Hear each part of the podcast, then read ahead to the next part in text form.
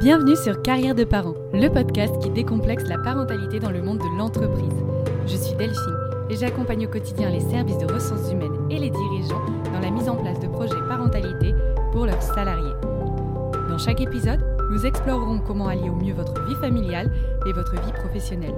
Nous verrons ensemble toutes les solutions qui s'offrent à vous pour faciliter votre quotidien et vous permettre d'atteindre vos objectifs pro et perso. Bonjour à tous et bienvenue dans ce dernier épisode de la saison 1 de Carrière de parents. Nous rencontrons aujourd'hui Véronique Souchon, coach et sophrologue, qui nous parle de nos émotions de parents et de l'impact qu'elles ont sur notre corps et notre mental dans notre quotidien agité de parents qui travaillent. Comment retrouver la sérénité?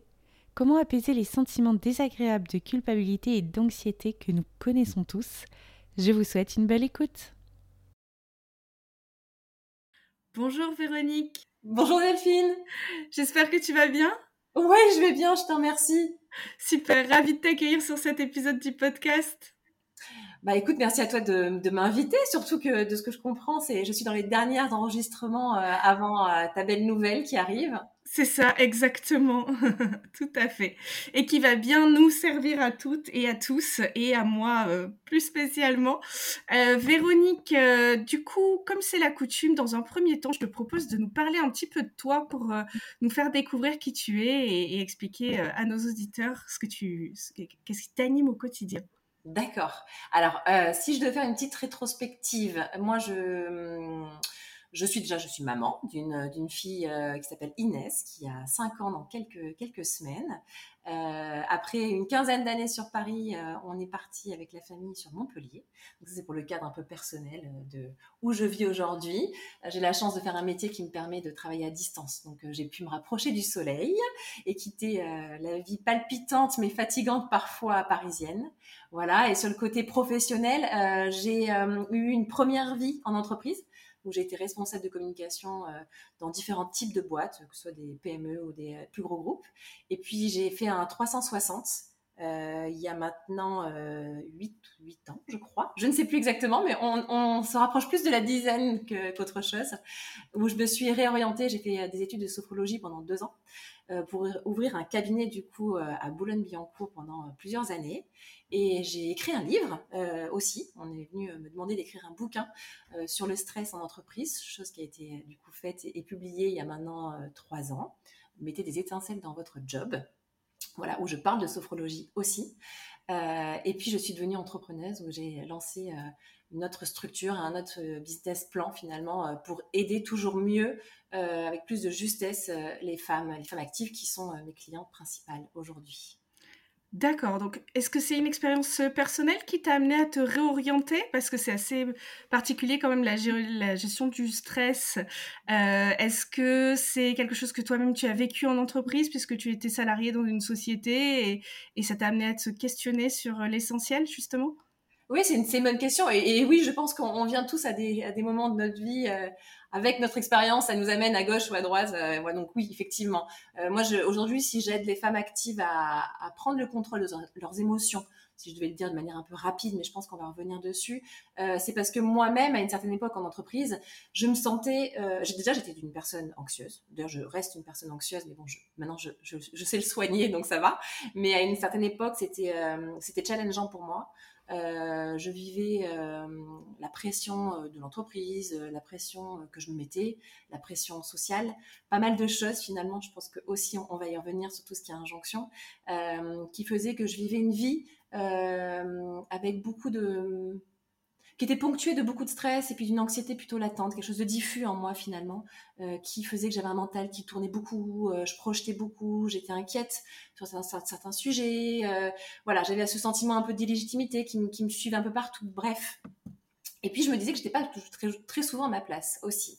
mon job, j'aurais pu le continuer, je pense, jusqu'à la fin de ma carrière sans problème, mais ça ne m'allait pas, ça ne me convenait pas. Et donc, je me suis dit, tiens, je vais aller essayer la sophrologie. J'y connaissais rien à l'époque. Hein, et je me, suis, je me suis simplement dit, je vais aller essayer la sophrologie pour faire taire cette petite voix qui m'emmerde. Voilà. Et donc pour continuer tranquillement à passer euh, ma carrière, à, progresser sans avoir ces émotions qui me qui me portaient un peu préjudice et qui m'étaient un peu lourdes. Euh, et finalement, ça a été une découverte et j'ai appris, j'ai compris que la sophrologie c'est surtout une manière de comprendre ces émotions et de réfléchir à comment est-ce qu'on peut rester aligné entre ce que l'on ressent, ce que l'on pense et de la manière dont on agit. C'est ce qu'on appelle l'alignement. Euh, voilà, donc ça, ça m'a amené à me questionner. Euh, alors, c'est pas le cas à chaque fois qu'on fait de la sophrologie de changer de métier, hein, je vous rassure. Mais en l'occurrence, ça a été moi mon chemin et mon histoire. Et donc, du coup, il y a eu quelques années de réflexion, de voyage qui m'ont fait euh, mûrir ce projet-là. Et je, suis, je me suis effectivement réorientée et je me suis formée pendant deux ans à la sophrologie. D'accord. Et donc aujourd'hui, tu accompagnes des personnes qui sont un petit peu dans cette situation, qui ont l'impression que le mental finalement prend trop le pas sur leur quotidien et qui se retrouvent un petit peu euh, bloquées euh, pour avancer. Euh, c'est qui aujourd'hui les personnes que tu accompagnes? Quels sont les schémas que tu rencontres et qui se répètent finalement? Oui, parce que finalement, ce que tu dis, c'est juste, mais on n'a pas forcément conscience qu'on est dedans. les, moi, c'est principalement des femmes. Alors, je peux avoir quelques hommes qui viennent par recommandation, mais je suis quand même euh, à 95%, euh, j'accompagne des femmes qui sont soit cadres, soit à des postes de responsabilité. De plus en plus d'entrepreneuses, d'ailleurs, viennent aussi. Et elles ont en général un à plusieurs enfants. C'est un petit peu le, visage type euh, de, ma cliente. et même si c'est pas très clair au début, quand elles viennent me voir, ce qui se passe, en fait, c'est qu'elles partent du principe qu'elles sont défaillantes si elles répondent pas aux attentes et aux normes sociales. En gros, c'est ça. Et ces normes sociales, ça va être, euh, alors ça va pas être tout d'un coup pour une seule personne, mais je vais essayer de faire un panel pour que peut-être euh, certaines se retrouvent là-dedans. Euh, c'est de devoir gérer de front du pro et du perso, c'est maintenir des relations sociales régulières, rester une très bonne amie, savoir être présente, garder du lien avec sa famille aussi. Ça peut être être investi dans des activités politiques, associatives, c'est rester en forme, c'est rester attirante. Bref, tu vois, on est quand même dans beaucoup d'injonctions de ce qu'il faudrait être euh, finalement. Et, ces femmes-là courent après ça. D'ailleurs, j'ai envie de te dire qu'on est plus tout ou moins euh, conditionné à ça, mais certaines peut-être un peu trop, avec un peu trop d'exigences, conscientes ou inconscientes, qui font qu'elles s'épuisent là-dedans, en fait. Et ce que ça entraîne d'inévitable, finalement, c'est de se déprioriser soi-même. Et c'est cette dépriorisation, hein, se gommer finalement dans ses besoins, dans ses ressentis, etc., euh, ça peut durer un certain temps, mais il y a un moment donné où ce qui nous rattrape, ça va être nos émotions. Et, ça, et, ça, vient, alors ça peut taper sur euh, euh, des émotions qui vont générer un inconfort vraiment avec soi-même, comme de la culpabilité, des choses très, des émotions finalement très invisibles, peut-être même de la honte, un sentiment d'illégitimité. Voilà, il peut y avoir ça, mais ça peut être aussi d'autres choses comme de l'impatience parce qu'il y a beaucoup de fatigue, euh, ça nous pompe tellement notre énergie finalement euh, qu'on peut être irritable et donc on peut, ça peut altérer des relations professionnelles, personnelles, amoureuses. Euh, quand, quand, ces femmes-là sont très mentales finalement, elles sont tellement dans la tête qu'elles se déconnectent du corps, donc ça peut aussi avoir un impact sur leur vie sexuelle.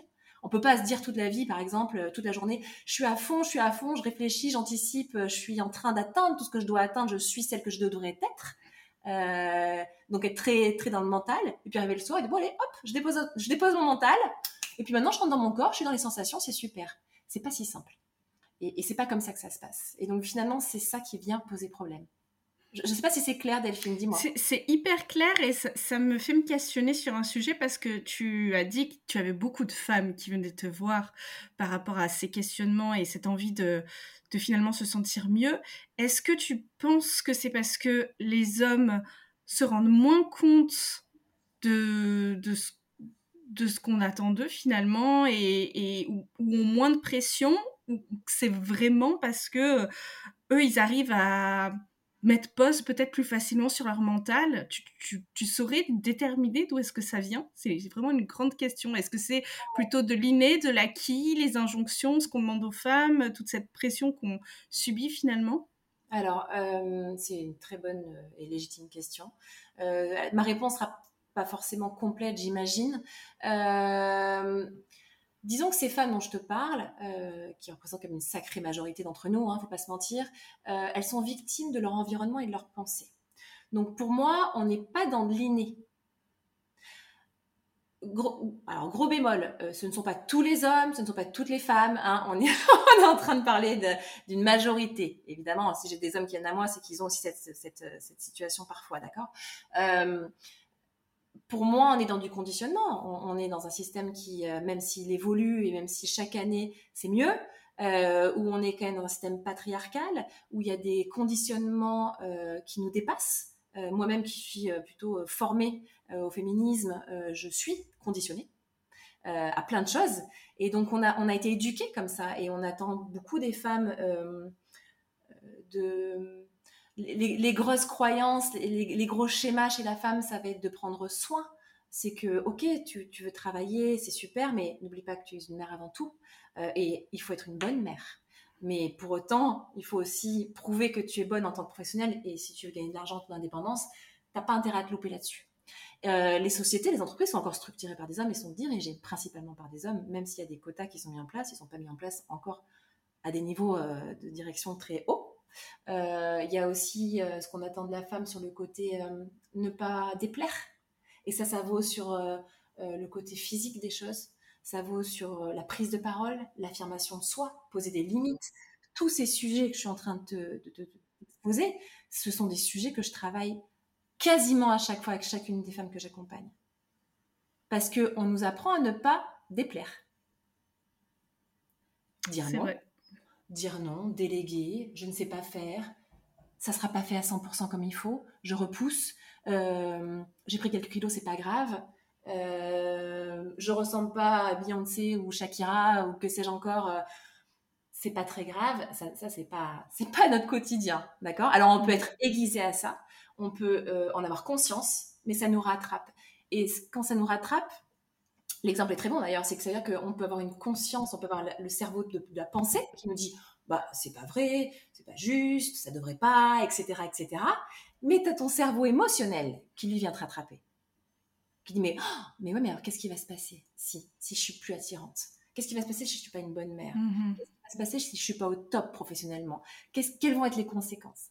Tout ça, c'est des choses qui sont pas si claires au quotidien. Là, on est en train déjà, tu vois, d'aller en profondeur dans les questionnements qu'on peut avoir en accompagnement. Et on porte pas tout ça en soi, mais on porte certaines parties. Et mon job, c'est d'aller écouter les émotions de ces femmes, les questionner, comprendre si ce qu'elles pensent est juste ou injuste pour elles, parce que moi, je suis personne pour projeter ma propre réalité, et en fonction, redéfinir un système de pensée, revenir au calme et prendre ce recul nécessaire pour évacuer les émotions trop fortes qui ne nous permettent pas d'avoir euh, le bon jugement vis-à-vis de soi et vis-à-vis du monde qui nous entoure, etc., etc., et de déconstruire pour reconstruire. D'accord. Et du coup, en quoi est-ce que ton accompagnement consiste? Alors, euh, il consiste à à apprendre aux femmes, c'est un peu ce que je te disais, c'est à apprendre aux femmes à reprendre le contrôle de leurs émotions pour ne pas subir les effets directs et indirects qu'elles vivent. Ça peut être euh, des tensions relationnelles, de la tristesse, de la colère, de l'anxiété. Euh, ne pas cette sensation de subir finalement sa vie et de la vivre à 100 à l'heure parce que c'est un enchaînement de tâches et d'obligations, même si euh, elles adorent leur job, elles adorent être mères, etc., etc voilà, c'est d'aller finalement identifier les émotions pour ne plus subir, pour vivre les choses avec plus de conscience. Et pour ça, même il y a plusieurs portes de sortie, mais il y a trois choses importantes euh, qu'il faut les travailler. La première, c'est le retour au calme. C'est savoir faire ce pas de côté dont je te parlais pour bah, se, te donner la chance d'appréhender les choses différemment, avec moins de crispation, moins de stress, moins d'anxiété, moins d'inquiétude qui viennent pomper l'énergie. Donc ça, c'est par le corps que ça se travaille le corps, la respiration, l'ancrage, revenir à l'instant présent finalement et quitter le mental, débrancher ce cerveau qui, s'active constamment. Le deuxième point, ça va être donc de ne pas faire sienne les émotions qui ne sont pas à nous, parce qu'on a cette tendance-là aussi, à vouloir tellement rendre les gens heureux, euh, ou bien, ou satisfaits, etc., etc., qu'on prend des responsabilités émotionnelles qui ne sont pas les nôtres. Et aussi comprendre les siennes, parce qu'il y a toujours un message derrière. Et ces messages que nos émotions nous transmettent, il faut bien qu'on le comprenne pour savoir comment on décide d'agir en conscience. Hein, et de ne pas subir et, être influencé par nos émotions sans aucun contrôle. Et le troisième point, ça va être ensuite, parce que je sais me réancrer dans le présent par le corps, parce que je sais questionner, comprendre plus ou moins toutes mes émotions, je peux alors me remonter à mon cerveau et écouter ce qu'il est en train de me raconter dans son système de croyance actuel, dans les injonctions qu'il me projette. C'est cette petite voix que j'appelle l'emmerdeuse, c'est aller la questionner pour se dire, OK, à quel point je veux qu'elle m'influence et à quel point j'ai besoin de dealer avec elle pour changer un peu les choses. D'accord. Donc dans ton accompagnement, tu le disais au début, dans, les premiers temps, tu t'es vraiment formé à la sophrologie et on se rend compte que la sophrologie mmh. c'est une super porte d'entrée, mais c'est pas suffisant parce que les femmes peuvent avoir l'impression euh, et les hommes en général aussi que euh, très bien maintenant euh, ils arrivent à, à, maîtriser un petit peu mieux leur corps et du coup ils passent à autre chose. Donc j'ai conscience, euh, et je pense qu'on a tous conscience que la sophrologie, c'est important, mais c'est pas suffisant. Et toi, dans ton accompagnement, tu vas vraiment au-delà. Donc, est-ce que tu peux nous dire un petit peu euh, en quoi la sophrologie peut nous aider dans notre quotidien, mais finalement, quelle est sa limite et comment est-ce qu'on peut s'assurer de ne pas revenir en arrière, euh, de ne pas céder à la facilité de se dire, bon ben voilà, je sais gérer ça, et puis finalement, c'est assez insuffisant parce que, comme tu dis, ensuite, il faut remonter à la tête, euh, et, là, on a quand même encore besoin d'un petit peu d'aide et, de soutien. Complètement. Euh, comme tu l'as vu, je te parle effectivement du corps, je te parle des émotions, donc du cœur, et je te parle du corps, du comportement et des actions qu'on peut mener, et du relâchement qu'on peut apporter aussi à son corps. Donc c'est les trois C, et, c'est les trois C, donc cerveau, cœur et corps. Euh, pour moi, il y a un vrai équilibre et un jeu d'équilibriste à faire entre ces trois C-là on n'est pas séparable. Je peux pas aller travailler ton, tu peux pas aller juste travailler ton cerveau et penser que ton corps et tes émotions vont suivre euh, à, la seconde. On est une, unité et c'est là l'intérêt de la sophrologie, c'est que c'est une méthode psychocorporelle qui part du principe qu'on est une unité. D'accord? Contrairement au monde euh, occidental qui a très rapidement voulu euh, diviser le psyché du reste de notre, de notre corps en disant que tout était contrôlé par, par le mental, ce qui est faux et qui a été prouvé ensuite, euh, quand on s'est inquiété euh, des émotions, quand on a commencé à faire un peu de neurosciences, etc., on s'est rendu compte que c'était pas si simple que ça. Euh, donc du coup, la première chose dans, mon approche, effectivement, c'est de revenir au corps. Donc c'est de la sophrologie, c'est de venir établir, renforcer un équilibre entre mes émotions, mes pensées et mon corps. ok? Physiologiquement, ce que ça va apporter, ça va être de venir calmer mon système nerveux. D'accord? Donc c'est très physique. Ça va aussi euh, me permettre euh, de déconnecter mon cerveau qui est euh, le seul élément de moi qui me permet de me projeter ou de me juger. Puisqu'il n'y a que lui qui peut naviguer. Hein. à part ça, notre respiration, notre corps, tout le reste reste dans le présent. donc, pour moi, la première chose, c'est ça. Et la sophrologie t'apporte ça parce qu'on travaille la respiration, le mouvement corporel, on travaille le positif, non pas en mode euh, piou piou les petits oiseaux, euh, si je pense que tout va bien, tout ira bien. Non. Par contre, je viens muscler ma conscience de tout ce qui se passe de chouette autour de moi, même les choses les plus simples, pour me nourrir de ça et rééquilibrer mes émotions aussi entre les désagréables et les agréables. D'accord?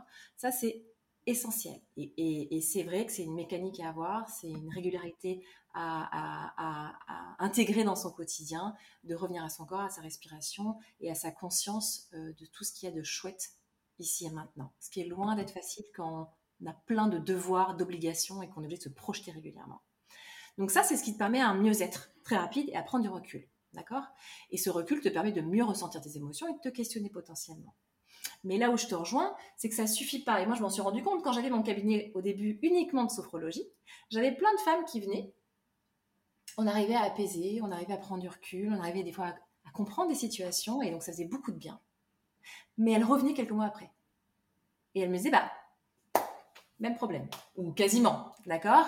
Donc, ok, on, réappuyait sur le système nerveux, on reprenait un peu de, recul, euh, on, remettait le doigt finalement sur tout ce qu'il y avait de bon et de bien, on, diminuait le jugement vis-à-vis de l'extérieur, bref, plein de trucs super, hein, côté émotionnel et, corporel.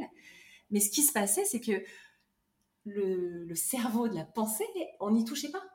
Et tout notre système de croyance dont je te parlais au tout début, ces injonctions, ces conditionnements, on n'allait pas les questionner et on n'allait pas les regarder.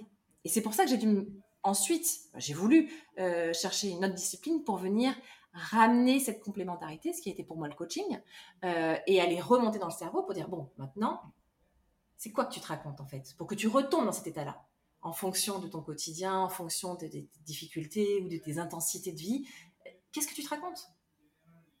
Et c'est d'aller identifier, lire qu'est-ce que je me raconte, qu'est-ce que mon emmerdeuse me raconte depuis 35 ans, 45 ans, 50 ans, et se dire waouh, ok, ça, ça c'est dur. Et, franchement, quand tu travailles là-dessus, tu te rends compte à quel point les mots sont violents. On dirait même pas ça notre pire ennemi. On s'insulte, on, on, se dit qu'on est euh, nul, qu'on sert à rien, qu'on n'est pas à la hauteur. Enfin, c'est terrible.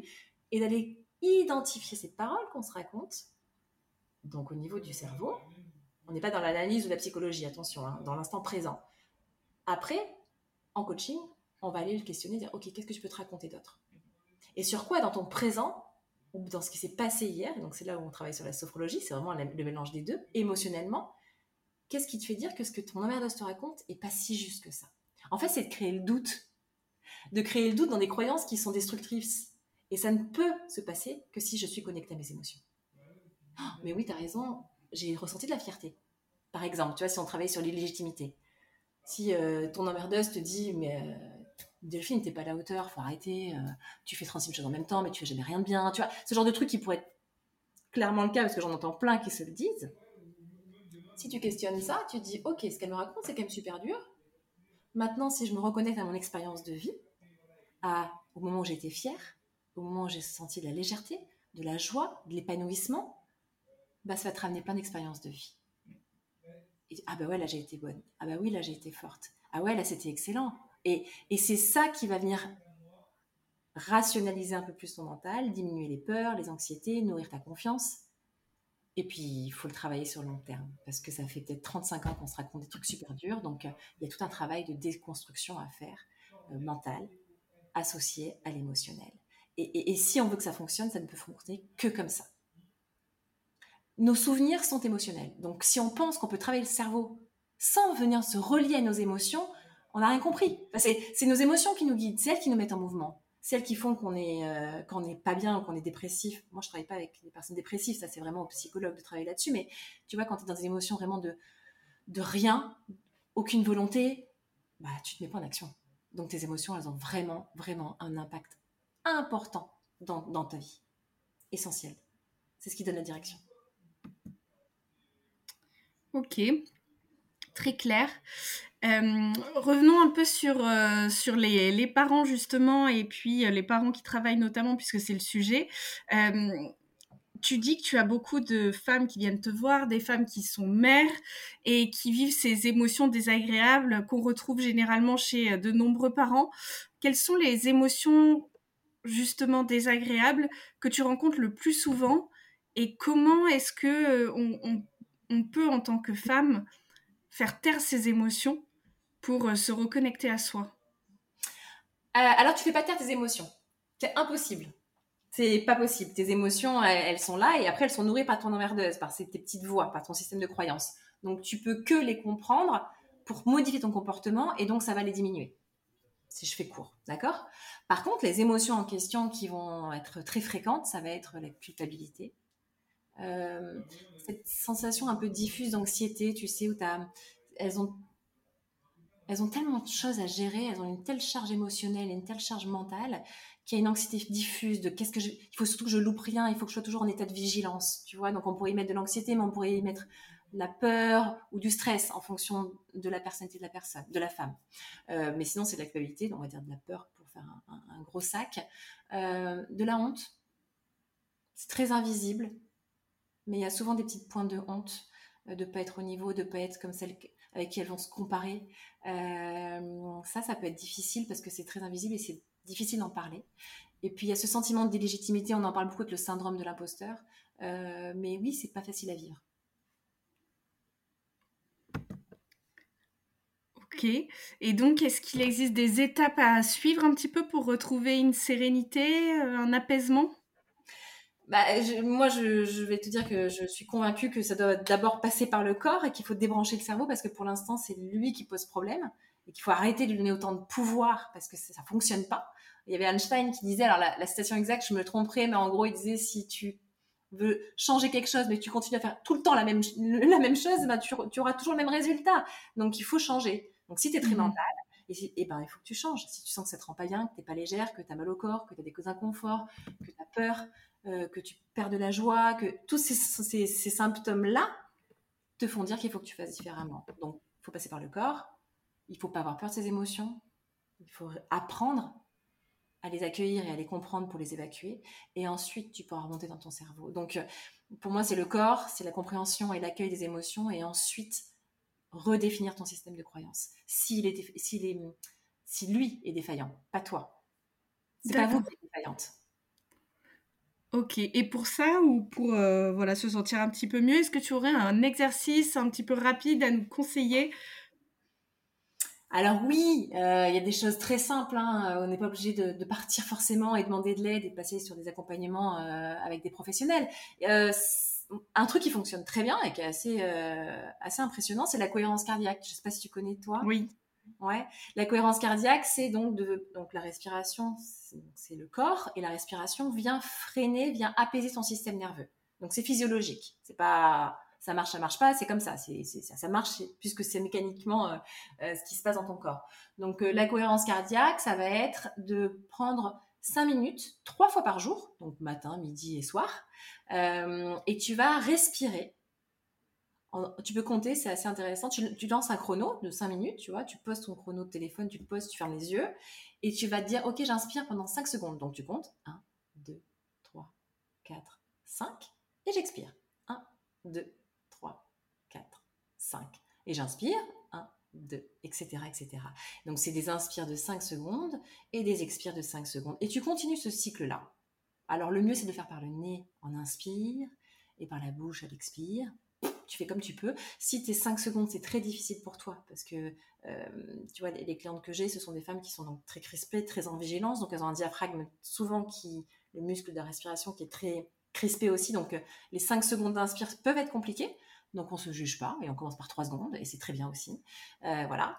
Et on essaie d'être régulière. Et puis quand ton réveil sonne, au bout de 5 minutes, tu continues ta vie. Il y a des études qui ont montré qu'au bout de quelques jours, au bout d'une semaine, tu avais déjà des bénéfices de prise de recul, de symptômes physiques euh, qui diminuaient, euh, et de l'anxiété au bout de quelques semaines qui pouvait aussi commencer à, diminuer euh, dans les sensations. Donc la cohérence cardiaque. si elles ont du mal à rentrer dans le corps et qu'en l'occurrence elles ont besoin d'aide pour ça, ce qu'elles peuvent faire, c'est de donner un nom à leur emmerdeuse, cette petite voix. Et euh, déjà, ça, leur permet de se rendre compte que c'est pas elle entièrement. Donc, ça commence à créer du doute dans notre système de croyance. Euh, et puis, petit à petit, de se dire, bah, tiens, qu'est-ce qu'elle est en train de raconter? Et de développer son esprit critique là-dessus. Voilà, ça c'est un deuxième tips. Euh, ça, en général, j'aide les femmes à le faire parce que pour aller au fond des, des, systèmes de croyance, c'est compliqué de tout voir toute seule. Donc, ce que je vous conseille, si vous êtes seule à le faire, notez-les quand vous les voyez et puis vous ferez le point au bout d'une semaine, et puis vous pourrez essayer d'avoir cet esprit critique face à votre feuille blanche. Euh, je peux te dire quoi encore comme conseil? Sur le niveau d'exigence, parce qu'elles sont toutes très exigeantes, évidemment. Euh, en général, elles vont toutes vouloir être à 100% dans les résultats qu'elles veulent atteindre. Autant en pédagogie que euh, dans le pro, que dans les relations, etc. etc. Donc elles se demandent, tiens, moi, est-ce que je veux être à 100% ou je suis à 90%, qu'est-ce que quelles sont mon exigence? Et une fois qu'elles ont posé leur pourcentage d'exigence, faut être honnête avec vous, mesdames, hein, euh, c'est de se dire, ok, si je veux aller un peu mieux, si je veux moins subir ma vie, si je veux moins sentir ce stress, cette anxiété en moi, je vais passer un deal et je vais me dire que, euh, allez, si je suis à 100 sur 100, je vais dire, allez, 80, 80. Dès que j'atteins 80% de satisfaction sur une tâche, quelle qu'elle soit, j'arrête. Et je me dis bravo c'est travailler l'indulgence. Et c'est pas si simple. Oui, on le comprend aisément. Super, merci beaucoup Véronique pour tous ces conseils. Hein. Je t'ai demandé un petit exercice, tu nous donnes trois super conseils qu'on va s'empresser de suivre pour, euh, pour se sentir mieux. Euh, écoute, on arrive à la fin de l'entretien et euh, il y a une question que j'aime bien poser euh, parce que je trouve ça intéressant de, de, voir quelle est notre évolution et qui on était avant d'être parent et qui on est après, puisqu'on n'est plus tout à fait la même personne. Si toi, tu devais te dédoubler et donner un conseil à la toi qui était enceinte de ton premier enfant, celle qui ne sait pas encore vraiment dans quoi elle s'embarque, qu'est-ce que tu lui dirais, qu'est-ce que tu lui conseillerais? Eh ben, j'aime bien cette question-là pour le coup. Euh, alors, pour la petite histoire, moi, j'accompagne les femmes aussi à, l'accouchement. Tu vois, c'est, j'adore faire ça. Je faisais ça en cabinet, j'ai pas voulu le perdre, donc je, continue à le faire. Et donc, tu te doutes bien que moi, j'ai bossé mon accouchement comme une dingue. Donc, j'ai eu un super accouchement, j'ai géré mes douleurs super bien. Enfin, bref, hyper fière de moi. Mais ce que j'avais pas anticipé, et ce dont on m'avait jamais parlé, mais ça commence à, se, dire hein, de plus en plus, mais c'est le postpartum. Moi, du moment où j'ai eu ma fille entre les doigts, entre les mains, là, j'ai découvert un truc, euh, j'ai pris, j'ai pris tempête. Vraiment. Aussi bien dans les conséquences physiques, on m'avait pas dit. Euh, et donc, du coup, on a des peurs qui viennent alors que c'est que ça reste qu'un temps, mais on m'avait pas prévenu. Euh, et puis, cette dureté, des fois. alors, moi, je trouve que les, soignants sont super en maternité et j'ai eu une équipe extraordinaire mais j'ai eu une nana qui a tout pourri. Et, souvent, c'est le cas. Il y a toujours une personne dans ton parcours médical qui vient pourrir ton expérience. Et ça a été le cas. Et je ne m'y attendais pas. Il paraît que c'était l'injonction, là, en l'occurrence, à, à, allaiter, alors que ça marchait pas. Euh, et tu vois, elle m'avait dit euh, Vous êtes en train de faire mourir de faim votre fille. Elle avait claqué la porte de ma, de ma, de ma chambre. c'est des phrases très dures. Euh, et, tout ça, on ne nous prévient pas. Mmh préviens pas que c'est pas si simple et que non, euh, la maternité c'est pas juste super, maintenant je suis mère, tout est simple, tout est facile et, et c'est pas instinctif. C'est pas forcément instinctif et, et puis bah non en fait c'est super difficile. Ça peut l'être et, et, je pense qu'il faut être prévenu parce que si on est prévenu, ça change tout. Moi, mon accouchement, j'avais, moi, j'avais bien compris que ça allait être un petit peu intense, hein, que c'était pas non plus une sinécure. Je me suis préparée, c'est fine. Je garde le contrôle, en fait, de quelque chose. Je suis actrice. Le postpartum, j'ai pas été actrice pendant plusieurs jours. Oui, la difficulté et la douleur s'arrêtent pas à l'accouchement, c'est clair. Non, non. Ok, super, merci beaucoup. Euh, où est-ce qu'on peut te retrouver, Véronique, si on a envie de te remercier ou de te poser quelques questions complémentaires ou de faire appel à ton accompagnement? Ah ouais, n'hésitez pas, à hein, question ou échange, pour le coup j'adore ça. Euh, sur LinkedIn, je suis très active sur LinkedIn, donc Véronique Souchon, vous me trouverez. D'ailleurs, je poste régulièrement, donc vous pouvez suivre aussi euh, mes conseils en live. Euh, sinon, j'ai un site, Véronique Souchon, sophrologue, vous verrez, il y a un site qui est dédié à mes accompagnements, j'en ai deux que j'explique. donc voilà. Et puis j'ai un petit test sympa. Peut-être que tu pourras le partager, ça peut être chouette. Complètement, oui. Si tu me l'envoies, je le, je le, je le ferai parvenir aux auditeurs c'est un test en fait qui permet d'identifier à quel niveau émotionnel on se trouve. Vert, orange et rouge. Voilà. Donc ça permet un peu de, se jauger. Euh, parfois, on est tellement dans le mental qu'on se rend pas compte avant que le corps euh, donne un petit peu euh, une tape un peu trop forte. Donc ça peut aider à identifier où on se trouve pour l'instant. Super, bah écoute, on est preneur de tout ça. Je remettrai les informations dans les notes de l'épisode. Merci beaucoup pour ta participation. Merci Delphine. On te dit à très bientôt. Merci, bye bye. Au revoir. Soin de toi.